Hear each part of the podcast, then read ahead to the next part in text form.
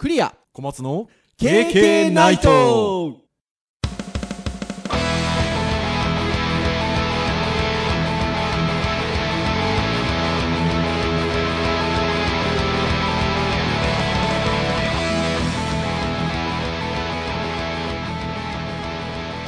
ケーケーナイト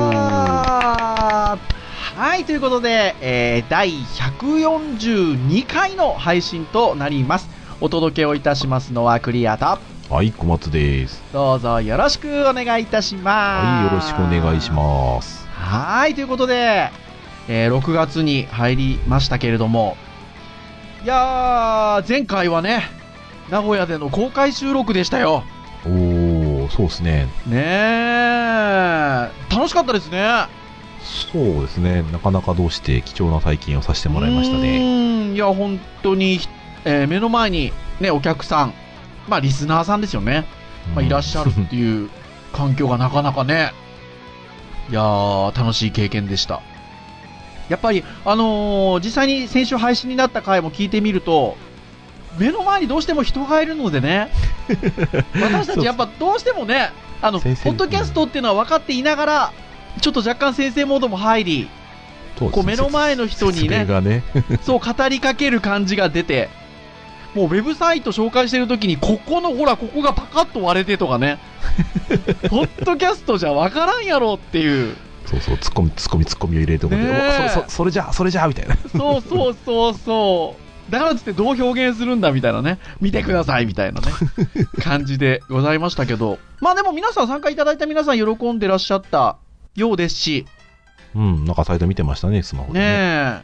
ということもありますし、実際にやっぱりあの、ベタ褒めウェブサイトの回は、結構その場に先週はね、公開収録でしたんであれでしたけど、いらっしゃらない、いわゆる通常のリスナーさんもですね、うん。面白いですねってお声かけくださいまあ、す。本当ですか。はーい。まあ言うてもね、私どもウェブの先生なので、はい。そうするとやっぱ受講生さんとか学生さんとか、あの、周りにいらっしゃるとか、あとは実際にウェブ作っている方がやっぱり繋がってる方とか多いので、うん。やっぱりね、面白いウェブサイトを見るっていうのはやっぱ皆さん楽しいみたいですね。うん、そうですね。うんなんか、割と最近そういうのが減ってきてる感もあるんで、なおさらかもしれないですね。そうですね。なので、あの、なかなかでもウェブサイトのいわゆるレビューみたいなものって、あの、生ものじゃないですか。多分1年、一年後に聞いてもね、おそらくそのウェブサイトをリニューアルしてる可能性が結構出てきてるので、まあね、下手するタイミングが悪ければね、次の週とかにはね。変わってる可能性はあるのでっていうのはありますけど、なんかそれもまたいいのかなと。まうんあ、あれですね、ちょっと前に比べると、フラッシュのサイトではないので、はい。まあ、アーカイブ .org とかでもしかするとね、見れたりするかもしれませんからね。そうそうそうそうそう、そういうのもありますしね。なので、まあね、そればっかり続けちゃうと楽しくないので、うん。まあこう、割と時折と言いましょうか。まあいろんなカテゴリーくくりで、あのお話しすると面白いのかなというのはありますので、はい。ベタ褒めウェブサイトもまたそのうちやりたいなと思いますし、はい。公開、公開収録、ご要望がございましたらどこでも行きますので、あんのかっちゃう話がありますけど、うんはい。まあでも、一回やってみて、どんな感じでこうね、環境とかを準備すればできるのかっていうのも、なんとなし分かったんでですね。そうですね。う。ん。まあ、思ったよりかは、まあまあ、マシな形でちょっとこう、リリースできたので、まあまあ。できました一ね。ちょっと人段落しましたね。まあ、うん一応こう、皆さん聞いていただけたでしょうかね。番外編、何回か前にちょろっと実は出してて、その時に東京でちょっと同じような環境でテストしたんですよね。うん。なので、まあテストはしたので、大崩れはしないだろうなっていうのは分かりつつ、まあでも実際ね、お客様入って、環境もね、行って勝負みたいなところもありましたので、ね。まあ大丈夫かなっていうのはね。うん、ちょっとね、尺の長さが違ったのもあるし、うん。あの、デモで見せてたね、ズームの画面がバンバン落ちまくるのがね、割と不安をかき立てましたよ。そうそうそうそうそうそう。あの、一応、その、その場にいたので、えっと、遠隔収録ではなかったのでっていうのはあるんですけど、あの、普段のね、ポッドキャストの収録の様子をできればお伝えしようと思って、こう、今もそうですけど、遠隔で繋いでるズームっていうビデオツールがあるんですけど、そういうのもね、立ち上げたりしてたんですよね。そう、裏話的に言うと、皆さんはい僕ら普通に喋ってましたけど、はいあの、実はですね、イヤホンで、あの、お互いの声ちょっとずつ聞いてまして、はい。で、まあ、それはもう聞こえてるんですけど、はい。あの、マシーンの鳴ってる音もちゃんと拾っててですね、はい。あの、 Zoom が落ちて繋がるたんびにキンコーンってなるんですよ。そうそうそうそうそうそうそう。やっぱあれ入ってたんですかね？あれは録音にはもちろん入ってないんですけど。あ、そうですよね。録音には入ってないですよね。そうそう現場では、あ、繋がった、あ、切れたあ、切れたって、そうそうそう。僕も思ってました。まあでもね、ソフトウェアの方取れてれば大丈夫ってなったんでね、まあ、はいそこは。あとはね、あの、予備で、予備でというとあれですけど、最悪っていうので、iPhone でも、もうその場の音も録音してたりはしてましたので、っていうのありますか？まあ今度あれですね、それも僕の方でも僕の近くで撮っとくべきですね、あれね。ああ、なるほどですね。はいはいはい。うん。でも本当そういう感じで、ちょっとこう、ああ、公開収録ってこんな感じでやれば基本的には大丈夫だなっていうのはなんとなくつかめたので、まあご要望がございましたら皆さんお呼びくださいませと。わか強引ですね。まあミキサーがね、本当はいいんでしょうけどね。まあそうそうそう。まあ、対面の時はね、対面の時はね、全然ミキサーの方が本当はいいと思いますが、まあ、取れるっていうことは分かりましたので、はい。というところでしょうかね。我々らしくてはい。さて、じゃあ今日は142回、何のお話をしましょうかっていうところなんですが、まあ、ターンみたいな話もありますが、はい。うん。この時期は、私ども、毎回この話をしていますということで、はい。WWDC! よもやま話まあ、まあ毎年やっておりますね。はい。えー、アップルがね、あのー開発者向けのカンファレンスを毎年6月にやってるんですよね。うん。まあ、それが、えっと、WWDC と言いますけれども、まあ、今年も、えー日本だと6月4日の深夜というか、もう本当は明けて日付は5日になってますが、えー6月4日の、まあ、20何時とかですね、26ですかね。6ぐらいの時間でしたっけ、うん。はい、開催されたということで、まあ、それについて、つらっとちょっと話しましょうかとうん。いう回でございますよ。はい。はい。毎年やってますからね。毎年やってますからね。で、今お話をした通り、開発者向けのカンファレンスなので、うん。通常はそんなに新しいハードが出たりっていうことはないんですよね。うん。技術的な発表があるので、それに合わせてハードがちょこちょこっと出たりすることも、あの、年によってはあるんですけど、うんっ。ていう感じで言うと、去年は結構出たんですよね。そうですね。そう、去年は結構出たので、ワイナワイナしたんですけど、前の年、その前の年は、まあ、ほぼ出ず、うん。まあまあ、開発者向けのカンファレンスですからねっていう感じではあったんですが、今年も割とやる前はハードが出るんじゃなかろうかみたいなちょっと噂がうん。出ておりまして、えー iPad Pro はいはいはい。および、えー MacBook Pro も来るんじゃなかろうかみたいな話だったのかな？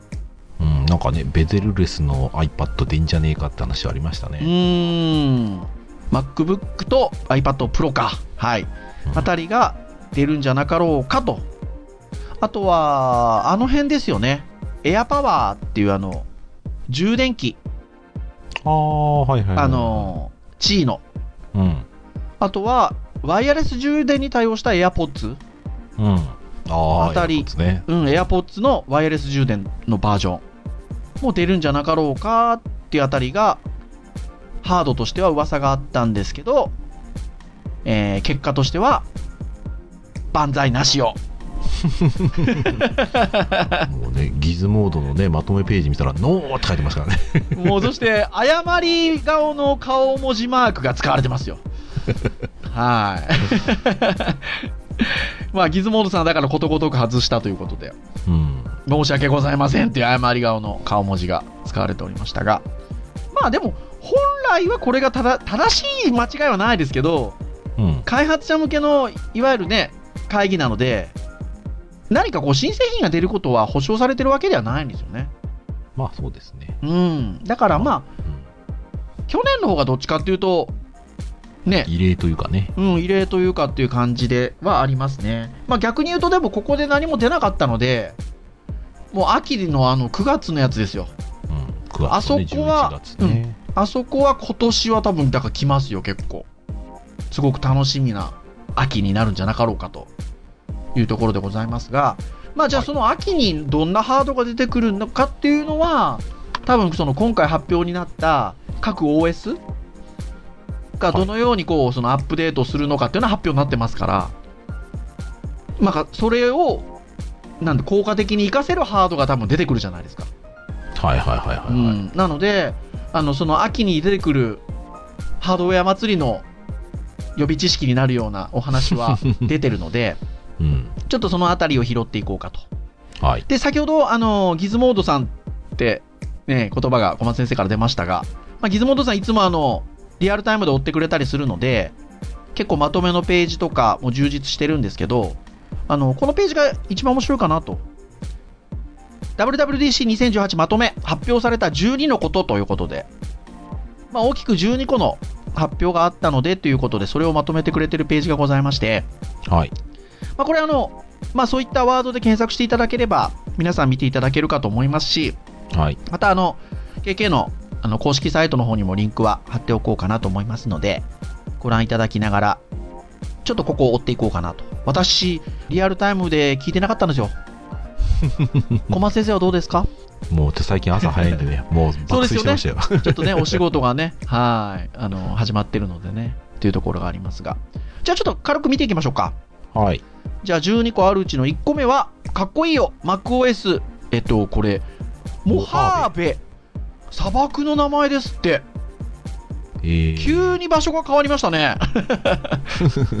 どっちかっていうと、公園とか山とかそっちの系だったんですけどね。砂漠が来たってことは、やっぱりこれ、あの壁紙も砂漠にはなりそうですね。モハーベのダークモード。やっぱね、もうあの、テキストエディターもそうですけど、ちょっとやっぱりね、明るいのは目に刺激が強いのでね、うん。どっちかというと落とし気味の方がっていうのはありますよね。そうですね。なんか、まあ電気も食わないですしね、正直。うんまあ、先生的にはねあの、はいハイコントラストの画面見せるのもまあ大事かなと思いつつも最近はダーク UI やってますね、うーん。いや、ほんとそうですね。なので、いやー、でも、クールですね。まあ、なぜこのタイミングなんだって感じもしますがまあまあ確かにねウ。ェルカムはウェルカムですけどうね、ーん。ギズモードさんの別の記事の見出しが、MacOS ダークモード実装に思うこと、人類皆ディスプレイの見過ぎなのかもって、タイトルが別の記事のタイトルついてますが。もうでもそうですね。まあ確かに僕僕は本当言えたぎりじゃないんですけど、で、外出してる時もずっと iPhone の画面見てたりとかしてますので、僕ね目強い方だなと思ってましたけど最近ちょっと眼性疲労気味な感じちょっと自分でしますからね。あらー、そこはでもね、自覚があるのは気をつけた方がいいですね。一日何時間見てるよみたいな感じありますか？いやー、ほんとそうですよ。だって仕事中もディスプレイ見て、そうやって移動中もディスプレイ見て、家帰ってもディスプレイ見て。もう親がね、ちょっと実家帰ったんですよ。休み中に。うんそしたらうちの父がですね、私にあの、あんまりディスプレイの見過ぎは良くないらしいぞと 言ってきましたからね。うんちょっと気をつけなきゃなというふうに思います。が。はい。そして2番目、みんなで楽しい iOS12 の AR 機能ということで。AR はね、VR、AR はやっぱりもうこの数年、あのー時代が来てるっていうような言い方をしていますが、うん。非常にね、やっぱりその辺を強めてきてるっていうのは、これはまあ iOS に限らず、他もそうなのかなと思いますが、うん、なんかね、ここ、なんか昔はね、割とこう、新しい技術って、まあ未来にこんなのが来るぜって、これ来るだろみたいな感じで来ては、結局なんか、あの、最終的に採算取れずに消えていく感じがしましたけど、最近なんかう、ん割とこう、なんですかね、ハードと AI とインフラと、まあそういったところが割としっかりしてきたせいなのか、割と地道になんか進んできてるなーっていう感じがしますよねうん。感じがしますね。なんか実際にはデモで、レゴ、実際にその、あの、実物としてあるレゴのところに、えっと、AR のオブジェクトとして、デジタルのレゴを置いて、うん。うん、掛け合わせるみたいなことを、複数デバイスでしかも、やるっていうことを行ったようですけど、なんかもう区別がつかないレベルみたいな話で。いや、楽しいですよね、でもね。まあそうですね楽しそうですねうーん。ただあれですねこの新しい AR キットがやっぱり本物とバーチャルのレゴの区別がつかないレベルっていうあうんの別記事が出てるじゃないですか、うん、出てますね。ギギズモードさんにねはい。それのその23枚目の写真がこう登壇してる人がこうちっちゃいレゴの前でこうやってるのが写真であってそれちょっと結構シュールだなと思って まあまあデモだからこうなるよなと思いながら確かにそうですよね。ねおじさん2人がねそう、おじさん2入ったと思って人がね。本当そうですよ。ああでもそうかこれ画面越しにはあの会場の人がこの後ろにいて、ま、うんレゴの街並みとこう合わせて見せてるわけですね、そうですよね。なるほどなうまいことやるないや、うまいことやりますよ。あとはね、僕あの、父の日 JP の時の回、2, はいはい回前ぐらいの回の時に言いましたけど、オキュラス GO とかね、その辺のうん VR 系のものも出てきてますからね、こう楽しいんじゃないでしょうかね。ね最近だと僕の周りのお肉の F 先輩が割とこう最近その辺触ってて楽しそうな感じしますね楽しそうでしょ？うん。あの、よくお話をしてるあの、ほら、玉川大学の K 先生もうん買って楽しんでるみたいで。うんうん。まあなんかねいい箱スコでいいんじゃないかって話もありつつもでも箱スコみたいに入れなくていいわけですもんねそう、箱スコじゃダメなんですことらしいですよ、持ってる人からすると。ねうーん。いやー、ルームとか楽しそうなんで、僕もちょっとね、やっぱ欲しいんですけどねう。んそして、えっと、3つ目も、まあ、AR ですね。iOS 中に共有できる AR オブジェクトということで、ピクサーと協力しながら策定された ASDZ という AR ファイル形式。これで、ファイルを共有することができると。面白いオブジェクトを見つけたら誰かに送りつけてやりましょう。みたいなね。えー、これでもあれですね。うん。見方変えるとちょっと未来のブラウザーの形がちょっとここに近づいた感じがちょっとありますね。そうね、そうですね。だって商確かにね。品ねその発表の場で、まあ、もちろんモデルだからあれですけど、実際のモデルをこう写真を360度撮例えばそれをねモデル化してなんかね、うん。ウェブページに配信したらそれが AR で見られるとかね割とそうですよ。あっても不思議じゃないですよね。うーん。あの、新しいチェアができ出ました、発売されました、みたいなね。そのニュースで、パチってやれば、じゃあ自分の部屋に置いたらこんな感じかな。みたいなのも多分わかるわけでしょ？そうそう。それをねねえ。記事記事をシェアしちゃったらシェアした人もねすぐにそれが見られるわけですよ。うーん。でもってななんでしょうねお互いがこう触れたりとかするんですかねねえ。ところで言うとねうーん。まあなんかそういうこともよくよくは想定してるような感じなんでしょうね。うん、これだとね、うん部屋に置いたらこうなるのかっていうのを多分お互いの画面で見ながら共有したりする方なんですかねもしかねとねおそらおそらくね、そんな感じなんでしょうね。うんうんそして、4番目が、えー今度は WatchOS ですね。うん、WatchOS5 が来ると。で、子供心くすぐられるトランシーバー機能とその他ということで、トランシーバー機能が、タップ中だけ音声を送れると。まあ、ああの、アップルウォッチ同士で。なねなので、まあ、まさに、タップ中だけ音声を送るっていうことは、まあ、トランシーバーと。なんでしょうね、これ、Bluetooth かなんかでやり合うんだろうか、なんだろうかっていう感じですけどね。うんそうですね。無線でなんかつなぐ感じで言うとその辺が一番メジャーな感じしますけどね。ねえ、まあ、あの、Bluetooth でつなぐんだとすれば、ね、あの、Apple Watch 2シリーズ2の私としては嬉しいかなっていう。うん。あの、ほら、はい3からは、あの、SIM が載ってるじゃないですか。はいはいはでもね、2までは、僕が使ってるやつまでは、ほら、iPhone、Apple Watch 自体には SIM 載ってないので、いああそうかね、そうすると、I ああの iPhone が近くにあればいけるんでしょうけどね、Bluetooth だったらそんな心配しなくていいので、うんね、ありがたい。まあ、ただ、Bluetooth の距離どのぐらいなもんなんですかね？いやまあまあ割とそうですね遮どうなん遮るものにもよるかもしれませんけど割と飛ぶはずですようーん。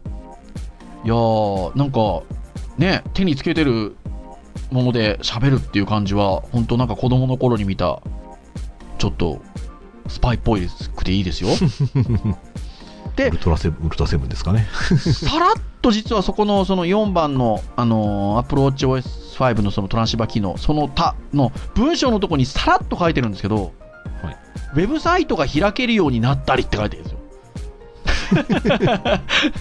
ウェブサイトが見れるようになるらしいですよ。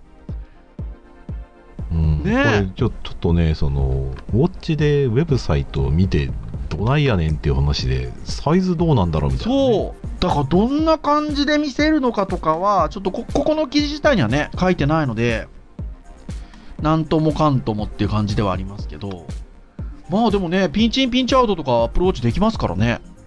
うんまあ、例えば、PC 向けなのかスマホ向けなのかみたいなサイズのものをキュッと出してそれでピンチインピンチアウトで見るとかね例えばね。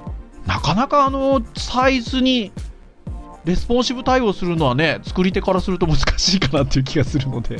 そうですね。まあもしかするとね今 PWA みたいにそのブラウザなんだけどアプリっぽいことをねブックマークしたりとかすることもできるので、はい。まあウェブが見られるけど、まあ、そのカジュアルなアプリケーションみたいなのはもしかすると使いやすい環境としてうん考えてるかもな、じゃなければね。だってみんなメディアクエリーで、ね、iPhone 用のページうん。で、ね、iWatch 用のページを作るかって言ったら、まあ、よっぽどその iWatch を使ってる人向けに特化したそのナビゲーションというか、うん。その人がどういう環境で今使っていてどういう情報をどんな風に見せるのかっていうのまで考えると、普通のサイトは多分適応しないはずなんですよ、うん。多分ね適応しないですよね。うんおっしゃる通りかなっていう気がします。この辺はでも、なんかその、どういう感じでそのウェブサイトが開けるのかなっていうのは、ちょっとね、あの近いうちにキャッチアップしたいなとは思いますよね。ですねなんかおしお料理のレシピぐらいだったら、まあ、見れたら嬉しいなと思います、ああ、本当そうそうそうそう。いや、そうですよ。そうですね。そして、5番目、えーアニ文字にカスタマイズできるメモ字 が追加され、FaceTime でも使えると。まあ割とね映像で見たりしてますけど結構ヌルヌル動いてるやつがまたさらに進化した感じですか？そうですね。まずは、えっと、下に対応したということで。ベロも動いちゃうベロも動いちゃう。そして、えっと、まあ、メモ字っていうのが、えーいわゆるカスタムのアニ文字が作れるっていうことですね。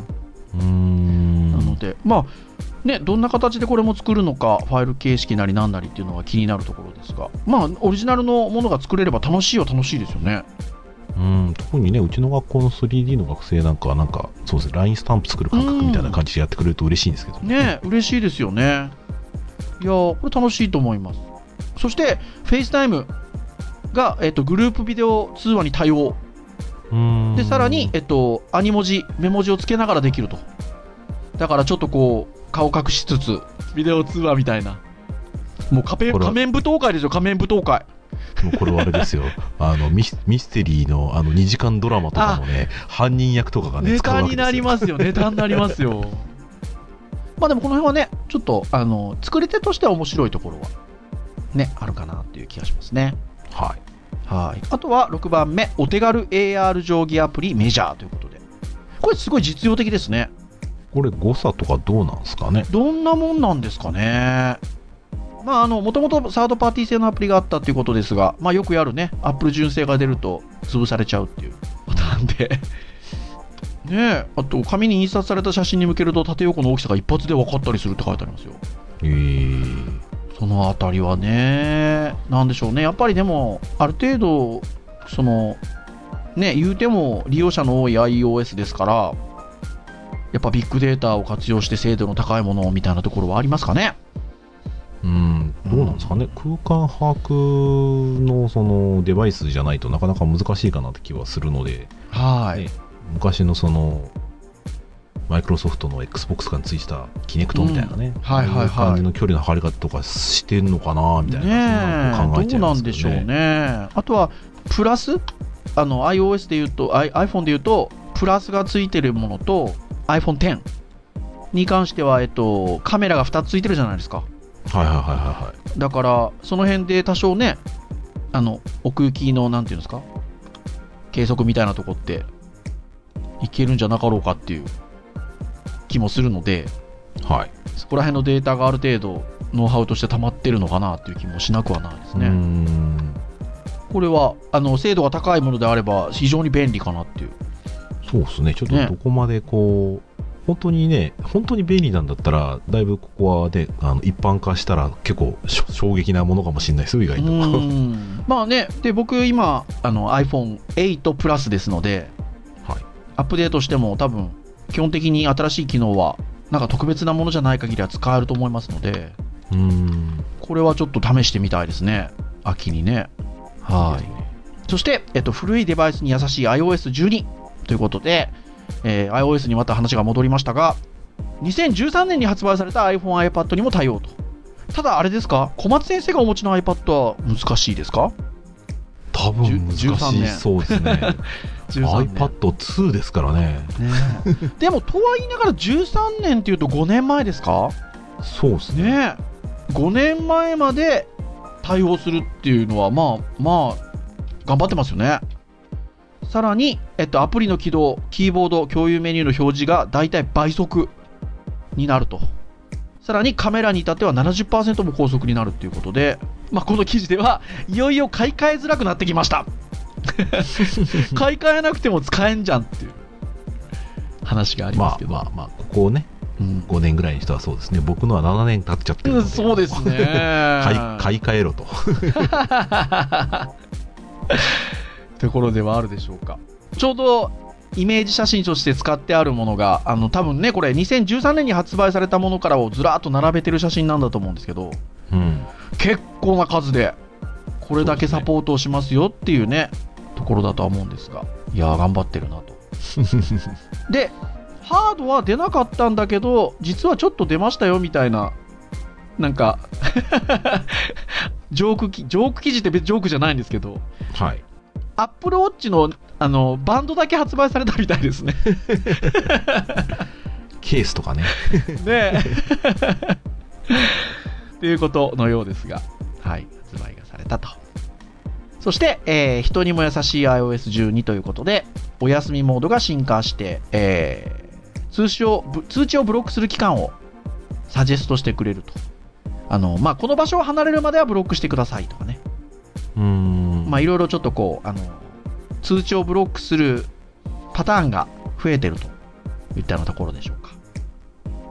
あと、これなんかちょこっと地味に期待だなと思うのが、スクリーンタイムという機能がついて、アプリの使い方の分析レポートが見れるとえー、いうことみたいで、まあ、使いすぎなアプリには時間制限を設けて、現実世界に戻りましょうと書いてありますがわー、おーそうかなるほど。これはなかなかでもね、まあいいかなっていう気がしますね。うん、ゲームをね、やりすぎなお子様にぜひって感じ。あ、そうそうそうそう。だからその辺ブロックとかはね、あるでしょうね。そして9番目としては iOS12 は新機能、新アプリ続々ということで、まあ、写真の共有であったりとか、株価であったりとか、まあ、いろんなものが出てくるでしょうと。そしてさらに便利になった Siri、アプリ起動なしでできることが増えましたということですね。まあ、それに Siri に追加される機能の一つがショートカットって呼ばれるものがつくんですって。これは一つのフレーズに一連のアクションを結びつけることが可能になると。例えば、帰宅しようのワンフレーズで、現在地が取得されるとともに家に着く時間を導き出して、その旨が家族にメッセージで送られ、家のエアコンが設定温度で起動という感じ。まあ、たなので、その、帰宅しようっていう言葉に対して、ショートカットですね。それに対してのアクションがつけられると。これちょっと面白いですね。そうですね。うん。まあ、だし、まあ、できそうですよね、確かにね。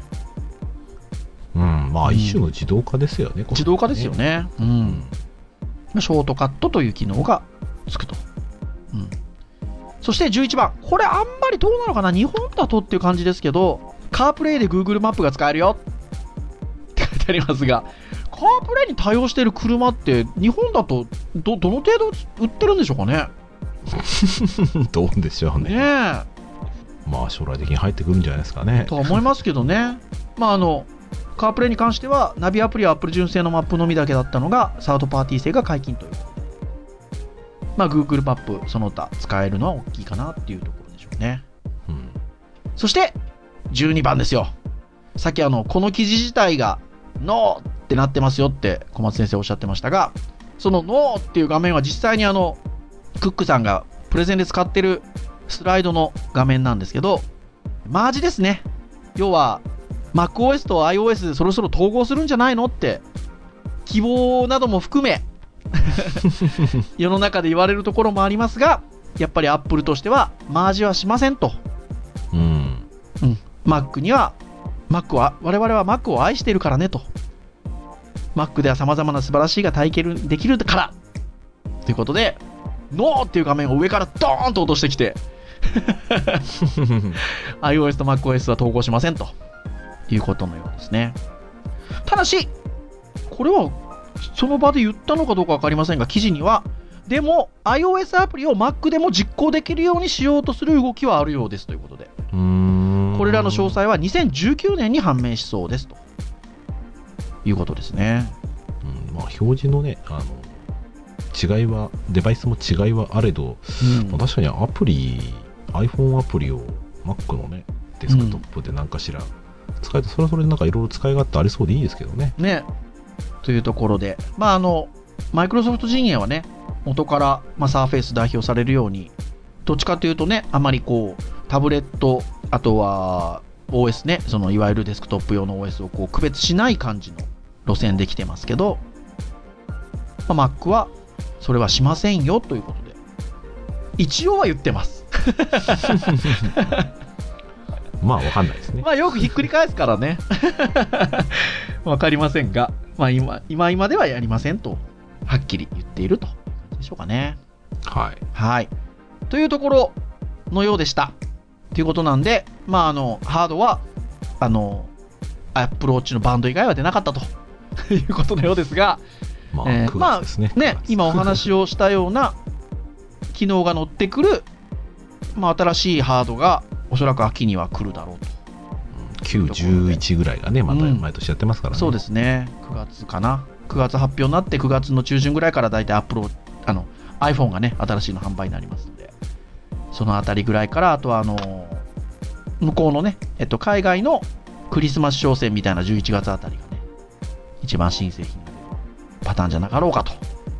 うん。いうことで、そのあたりの時にはまたね、なので、これも毎年ですけど、また KK でも。9月上旬は毎年やってますね。ね、KK でも取り上げたいと思うんですが。小松先生でもやっぱこんな感じだとどうですか？そろそろ、さっきあのほら、あの、OS もみたいな話もありましたが、そろそろ iPhone え。来ませんか？iPhone もねいい端末だと思いますよでまあそれもやっぱりね普段使ってるハードウェアとの兼ね合いもありますんで、まあちょっと今は私の環境だとまあちょっとタイミング的にはどうかなとなんて思ってたらですよ、はい。最近あのドコモさんがね今年の夏の発表をして。ファーウェイですよファーウェイ。ファーウェイ来るんですか？どこも。はファーウェイの最新のやつが。確ちょうどあの、何回か前に、あの、ファーウェイの話をちらっとした時に、ドコモがまだないんですよね、みたいな話を。うん。確かちらっと。そうですね。au かソフ版はなんか出てたんですけど、うしたんですけど。なく、てそうフリーシムがどうのって話はね、してうん。た気がしますよ。どうやら来るんでしょ？そう、今月の下旬？発売、うん、一応ねくしくもギズモードにもその記事があったので。はーい。ファーウェイの、えっと、P20 Pro。これすごくないですか？レイカのトリプルカメラ、ライライカの、ライカのトリプルカメラですよ。これ下手すると、そのぐらいのスペックのカメラ買うだけでもみたいな話じゃないですか。か。で僕ね、確か au かソフトバンクのその店頭デモかなんかをヨドバシカメラの1階でね、はい秋葉店で1回見たことがあって、はい。ちらっと写真撮ったんですけど、はい。ちょっと驚きますよ、やっぱり。本当ですか？うん、ちょっとね、もし機会があって、行く機会があったら、ちょっと遊びがてら撮ってみてください。面白いですよ、うんだって、トリプルカメラっていうことはさっきほらね、iPhone では2つレンズがついてるからって話したんですけど、これ3つでしょ？うん。えっと、200あ2000万画素のモノクロのレンズと、4000万画素のカラーレンズと、800万画素のズームレンズ。どう使い分けんだって話ますすごいな。もうデモの写真とかもね、見てると、まあ、プロは撮ってるんだろうけど。綺麗ですね。うんねいよいよインスタデビューかっていうね。そして、AI アシスタント機能が、さらに、写真の写りを、かなり、綺麗に、整えてくると。うん。たまたまね、あの、ギズモードさんの記事だと、あの、その写真撮ってるのが、お茶の水なんですよね。ああ、そうですね。ねえ。我らがね、大学はちょっと映ってますよ。映ってます。で、後ろのボケとかもすごいですね、これね。うん。これはね、割とビビりますよ。いや、ビビりますよ、このポートレートモードとか。あと、ケーキをね、接写してる写真とかもありますが。なんかフードモードっぽいラスいやあるらしいですよー、綺麗ですね。夜も撮れますからね。夜もまたね、すごい綺麗に撮れてるんですよね、これね。ね、アップルの CM でね、なんか、まるでマジックってありましたけど、はファーウェイもそれやってきますよ。い。いや、これは来てる。で、まあ、当然、アンドロイド系なので、防水防塵ありますし、なんかあれでしょ？オクタコアでしょ？オクタコアですよ。メモリ6ギガですよ、もう。もう、むちゃくちゃですね。6.1インチ有機 EL ですよ。エントリーモデルのね、PC よりもね、はるかに高いですよ。そうですよ。いやー、これはね。で、でもね、面白いのが、まあなんか一応日本で発売されるものはグローバル版じゃなくて日本版にカスタマイズしたモデルっていうことなんですが、ただそこで、でもワンセグを非搭載ということで。まあこれもね、まあどうなんでしょうね、スマホでワンセグたくさん見てる人って、ね、もう iPhone がもうないので、そもそも僕はあんまりもう見ないね、のが前提なんでっていうのはありますが。そうですね。まあ、僕も年に1回使うか2回使うか。あと去年なんかはね、そのサッカーとかの試合とかでね、はいはいはいはいはい、はい。あのリアルタイムにちょっと仕事中にみちょっとチラ見しながら、はい使ってましたけどね。まあそんなもんですよね。うん、なので、非搭載っていうのは。はいいんじゃなかろうかって感じですね。なくてもそんな困んないかなって感じはしますねう。ん。まあそして、ドコモの製品紹介ページで載ってる金額は、まあいろいろなんかあるんでしょうけど、実質負担金が機種変更で総額5万7千円みたいな。うん感じの書き方をしてますちょっとねどこにどういう負担をしてこの額になってるかちょっと謎なんですけどねえ、だから24回払いで月々2376円的な金額が一応その、あの、製品のページの下の方には載ってるという感じで。まあもうちょっと僕ら iPhone の値段見すぎてちょっと感覚がおかしくなってるんですけど、5万7024円、そう24円で総額って安いじゃんって思っちゃうっていうね。わけのわかんない感じになってますけど。まあでもね、iPhone に比べれば安いですね。うんまあ、機種だけで見るとね、でもどっちにしろ通信料払ってるんでね、通信料付きのまあローンですよ、ローン。まあ確かに。いや、本当ではありますが、スペック的には非常に、まあ素晴らしいと。うん。ちょっとね、ここ数年の中では割とこう、ジャンプアップしたスペックの大きいやつかなって感じはしますね。うん。小松先生言ってくださね、妻の倫理が降りたらちょっと買いたいなと思いい。ます。うん。これ、ワイヤレス充電、あ、ワイヤレス充電は対応してないのか？ちょっとね、先月あんまり働いてないんでね、ちょっとあのすぐにすすぐに辞めるかもしれないですけど、あの頑張りますよ。ね、もうね、あの、新しいお仕事を始められましたし。はい。いや、言ってくださると。まあ私はね、今回、あの、今年は、I、あの iPhone 新しいものは買いませんが、まあとはいえ、多分先ほどお話ししたようなものはアップデートすれば使えると思いますので、はい。そうするとなんかね、小松先生、Android、私、iOS でお話できるかなとうん。思いますので、秋口にね、はい。予感じゃなかろうかと、いうところでございます。最後にまさかのファーウェイの話を突っ込んでくると。いやいや、でも、ね、せっかくなんで、はい。まあ、いろんな話ができた方が、あの、お聞きになられた方がリス、リスナーさんも楽しいかなというところで、はい。ちょっと新しい製品の話も一つ入れておきました。はい。はい。じゃあ、時間もいいところなので、以上といたしましょうかね。はい。KK ナイトは毎週木曜日に配信をいたしております。はい。まあ、なるべくお昼過ぎとか、朝とかそのぐらい出したいところではありますが、まあ、ちょっと状況によっては夜になったりするかもしれませんが、まあ、ぜひこう、大きな気持ちで皆さんね、お待ちいただければと。まあ、公式サイト、ね、そう。ね。